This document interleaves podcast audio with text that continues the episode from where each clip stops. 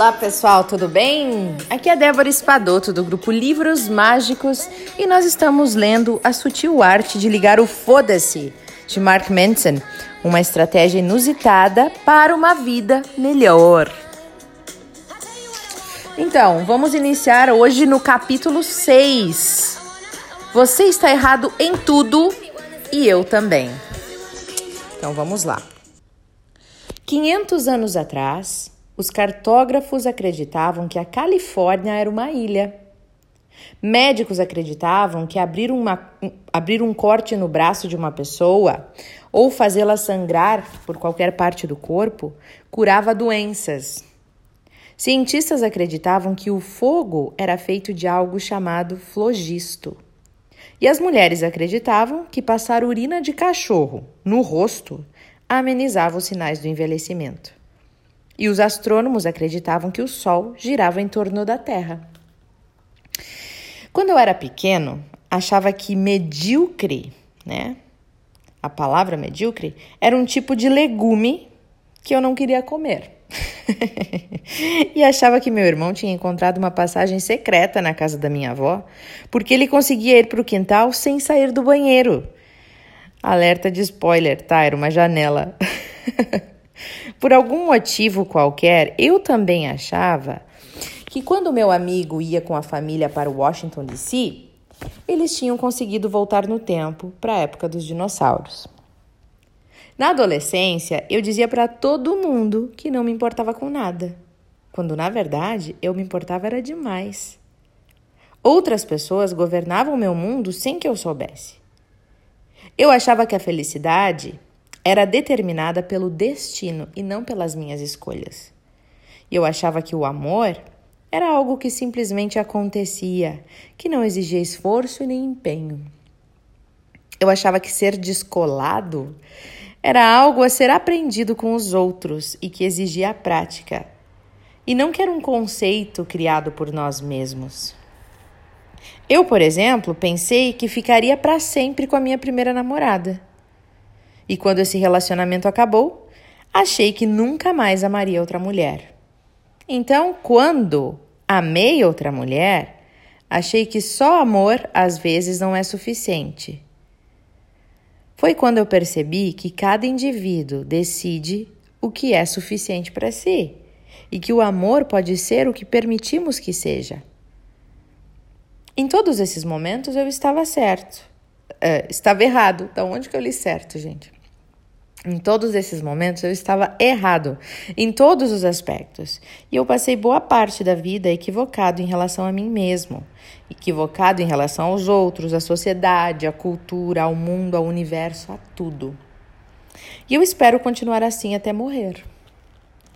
Assim como o Mark de hoje pode olhar para trás e ver cada defeito e erro do Mark passado, um dia o Mark do futuro vai olhar para as ideias do Mark de hoje, incluindo este livro aqui, e perceber falhas semelhantes. E vai ser bom, porque vai indicar que eu cresci. Segundo dizem Michael Jordan, né? Segundo dizem, o Michael Jordan certa vez afirmou que falhou muitas vezes e que por isso chegou lá. Bem, eu sempre estou errado em relação a tudo, e é por isso que a minha vida está em constante melhora. Crescimento pessoal é um processo infinitamente repetitivo. é verdade. Quando aprendemos algo novo, não passamos de errados para certos. Ah, agora você sabe tudo, né? Nós passamos de errados a um pouquinho menos errados. E assim vai. E quando aprendemos algo adicional, passamos de um pouco menos errados a um pouco menos errados do que antes. E em seguida, a menos errados ainda. E assim por diante. Aproximar-se da verdade e da perfeição não leva à verdade e nem à perfeição. E não devemos procurar esta resposta, esta resposta certa, correta, mas sim tentar eliminar os nossos erros de hoje para estarmos um pouco menos errados amanhã. E visto dessa perspectiva, o amadurecimento é um processo bastante científico. Os nossos valores são nossas hipóteses. Esse comportamento é bom e importante, aquele outro comportamento não. As nossas ações e as nossas experiências, né, as emoções resultantes e os padrões de raciocínio são dados disponíveis, são os dados disponíveis que nós temos ali. E não há dogma correto e nem ideologia perfeita. Existe apenas o que a sua mente, né, o que a sua experiência demonstrou ser certo para você. Mesmo assim, provavelmente essa experiência também estava meio errada, viu?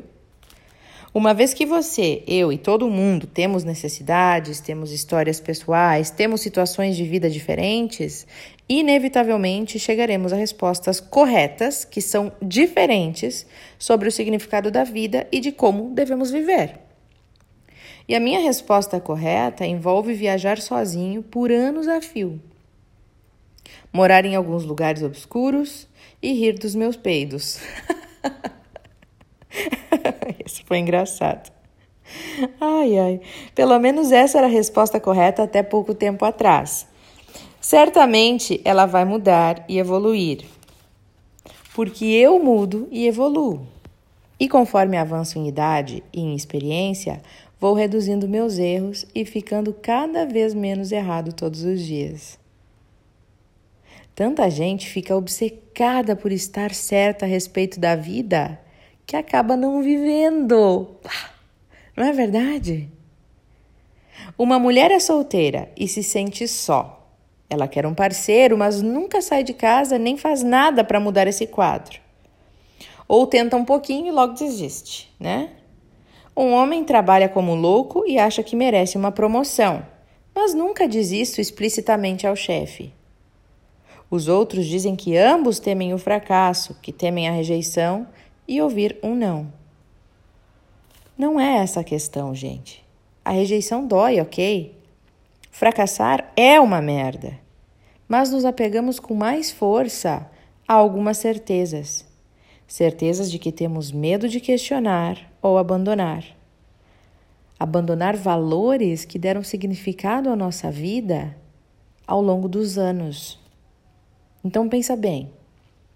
A mulher não sai para conhecer parceiros em potencial porque seria obrigada a confrontar as crenças que nutre, que ela mesma nutre, sobre a própria capacidade de atração. O homem não pede uma promoção porque ele também teria que confrontar as crenças que ele tem sobre as próprias habilidades. É mais fácil perpetuar a certeza dolorosa de que ninguém acha que você é atraente ou que ninguém reconhece teus talentos, do que por isso aprova e, e descobrir que condiz com a realidade. Né? A gente tem medo de ser mesmo aquilo que a gente pensa. Vai que seja mesmo. Né? E crenças desse tipo, ai, ah, não sou bonita, então por que me dar o trabalho de sair? Ninguém vai me olhar mesmo. Ou, ah, meu chefe é um babaca mesmo, então para que me dar o trabalho de pedir uma promoção? Todas essas crenças, essas desculpas, né, que estão é, maquiando as crenças aí, elas são feitas para nos proporcionar conforto imediato. É um prete... é uma desculpa, né? É uma coisa que conforta. Ah, dá um alívio. A gente parece que tira a culpa da gente e coloca no outro. Né? A gente está, na verdade, hipotecando uma felicidade e um sucesso maiores para o futuro. São péssimas estratégias a longo prazo, mas mesmo assim nos apegamos a elas por presumirmos que estejam corretas. Por presumirmos já saber o que virá. Em outras palavras, nós presumimos saber o final da história. A gente já supõe o que vai acontecer. Ah, por que eu vou ficar tentando aplicativo no celular, Tinder, é, se é tudo uma porcaria mesmo. Eu conheço pelo menos três casais que se conheceram no Tinder, né? Não estou fazendo apologia ao Tinder aqui, mas tem vários outros aplicativos. Para hoje em dia, tá tudo tão online, né? Por que não? Por que dizer não, né? Será que é realmente que você não gosta desse tipo de comunicação ou será que é alguma crença sua barrando é, que você realmente dê esse passo e Coloque à prova essas coisas que você pensa de você mesmo, né? A certeza é a inimiga do crescimento. Olha só, a certeza é a inimiga do crescimento. Nada é certo até acontecer de verdade, né? E mesmo assim não deixa de ser questionável. Daí vem a necessidade de aceitar as imperfeições inevitáveis dos nossos valores, pois sem isso não conseguimos crescimento algum.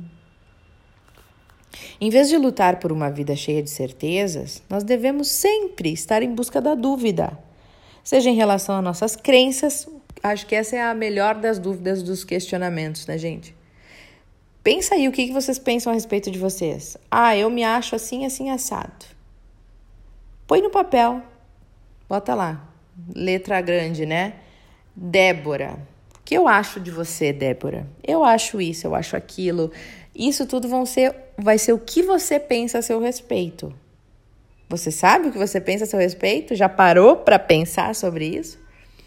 Porque é legal trazer isso do. Porque tá lá no inconsciente, né? Escrever num papel vai trazer para o consciente. Você vai dar de cara com uma experiência que ainda não teve. O que, que você pensa sobre você? Em todas as áreas. No trabalho, é, na espiritualidade, na questão de caridade, amigos, família é, a, na, na, questão de amor, né, de relacionamento afetivo, é, de tudo. O que, que você pensa a seu respeito? Ó, tô vendo vocês pensarem, né? Já tô imaginando aqui o que, que estão pensando. Então,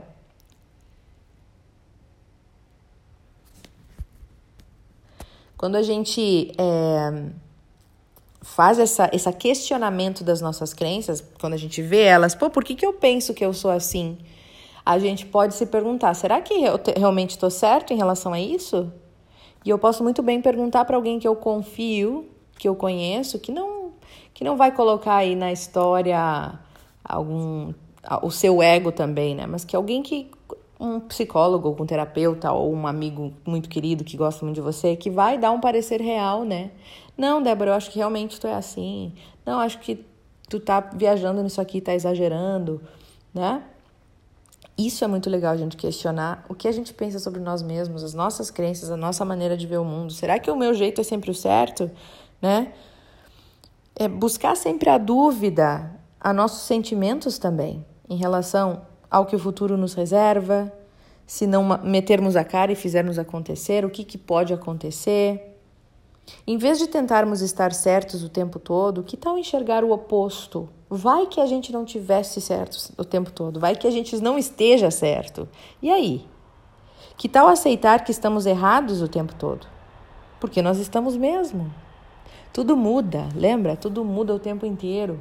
Por que, que existe uma verdade absoluta e imutável? Não. Essa compreensão, gente, nos abre possibilidades de mudanças. Equívocos trazem oportunidades de crescimento. Ou seja, não vamos mais abrir um corte no braço para curar um resfriado e nem espirrar urina de cachorro no rosto para nos sentirmos mais jovens. Assim saberemos que medíocre não é um legume e não teremos medo de nos importarmos com o que consideramos valioso. Porque eis algo estranho, mas verdadeiro. Olha só.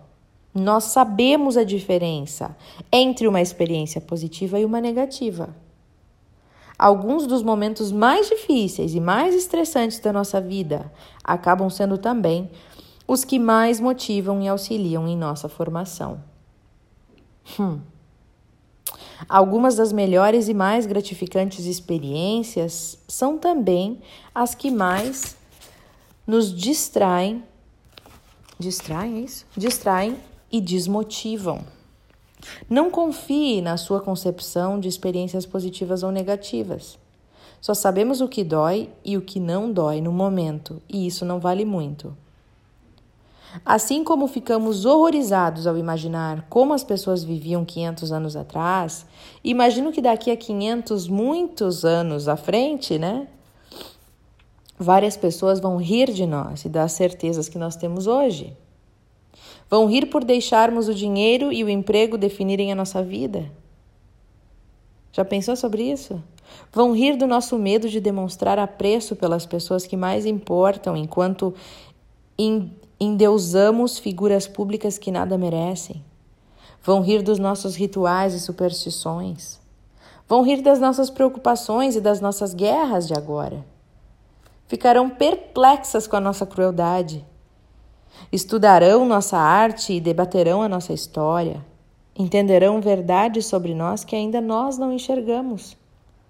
Essas pessoas do futuro também estarão erradas, mas só um pouco menos do que estamos hoje. Nossa, gente, que, cap que capítulo não, que subtítulo aí, né? Que subcapítulo maravilhoso esse de que não existe verdade absoluta, né? É, até me lembrei agora, eu estava assistindo hoje mesmo uma, uma live da Adriana Jarva.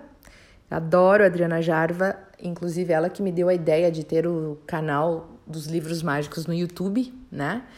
E por isso que eu adoro seguir ela e a gente tem essa parceria. Eu tô no blog dela também, que é a www.adrianajarva.com.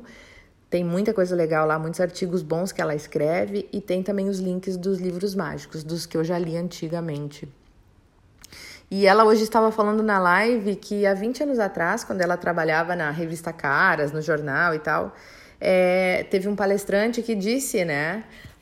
Ah, daqui a 20 anos as pessoas uh, não vai mais existir jornal, revista da maneira que existe, né? Que é na só o físico, concreto ali que a gente pega na mão. Vai estar tá muito mais online, vai, as pessoas vão estar tá todas online, vão ter cidades online, vão ter é, como é que cada, cada um vai ter um, um, mais um ser virtualmente, né? Eu ouvia isso também de infância, é, que vocês, cada um vai ser um, vai ser um outro alguém no virtual. E hoje em dia é isso, não é mesmo? A gente não está infiltrado aí nos Instagram, cada um tem seu perfil, a gente tem, tem toda uma cidade já virtual, porque tu, tudo que se tem de marketing e lojas virtuais, né, tá tudo indo para o virtual. E a gente ria disso, né? A própria Adriana Jarva falou. A gente riu disso e pensou, tá, todo mundo vai perder os empregos, então. Só que na verdade as pessoas vão se ajustando e hoje as pessoas já prestam é, são trabalhos diferentes, né? Não depende de estar num lugar para fazer um trabalho. Você pode estar, você pode estar em qualquer lugar para fazer um, dois, três trabalhos. Então, consultorias, tem muito espaço hoje, muito mais espaço e muito mais abrangência. E isso não se imaginava 20 anos atrás, né? É, então é muito interessante que daqui a 20 anos tudo vai estar tá muito diferente, né? E daqui a 100 anos, 200 anos, realmente vão ter pessoas lá no futuro que vão olhar para trás e dizer: Nossa, olha só, olha o que eles faziam. Eles tinham um celular e andavam pelas ruas e ficavam falando e não olhavam as pessoas na volta. Eles se perderam nesta é, é, nesse colapso da internet, ficaram presos nos seus celulares. Sabe lá como vão traduzir isso né, lá no futuro? Eram prisioneiros da, da internet. Vai entender, o que, vai imaginar o que, que vai se dizer lá na frente. Então, eu acho isso muito legal da gente pensar esses contrapontos assim de anos à frente, anos atrás, porque isso realmente nos faz entender que a gente não é nada, né, no universo. Uh, tem até uma palestra que eu amo do Sérgio Cortella, que me foi recomendada por uma pessoa que eu adoro, que eu gosto muito, muito importante para mim. É, essa pessoa me recomendou o, o Sérgio Cortella nessa palestra que ele, ele dá a dimensão pra gente de que, gente, ele vai falando das galáxias e do tamanho que é o nosso universo, as galáxias. Ele diz, bom, para vocês entenderem que toda vez que tu te sentir triste ou com medo de enfrentar um desafio, só lembra quem tu é. que tu é essa coisinha aí, ó. É o, o vice-treco do subtroço, ele diz, né? Tu é o vice-treco do subtroço. Ou seja, somos uma areinha na areia do deserto, né?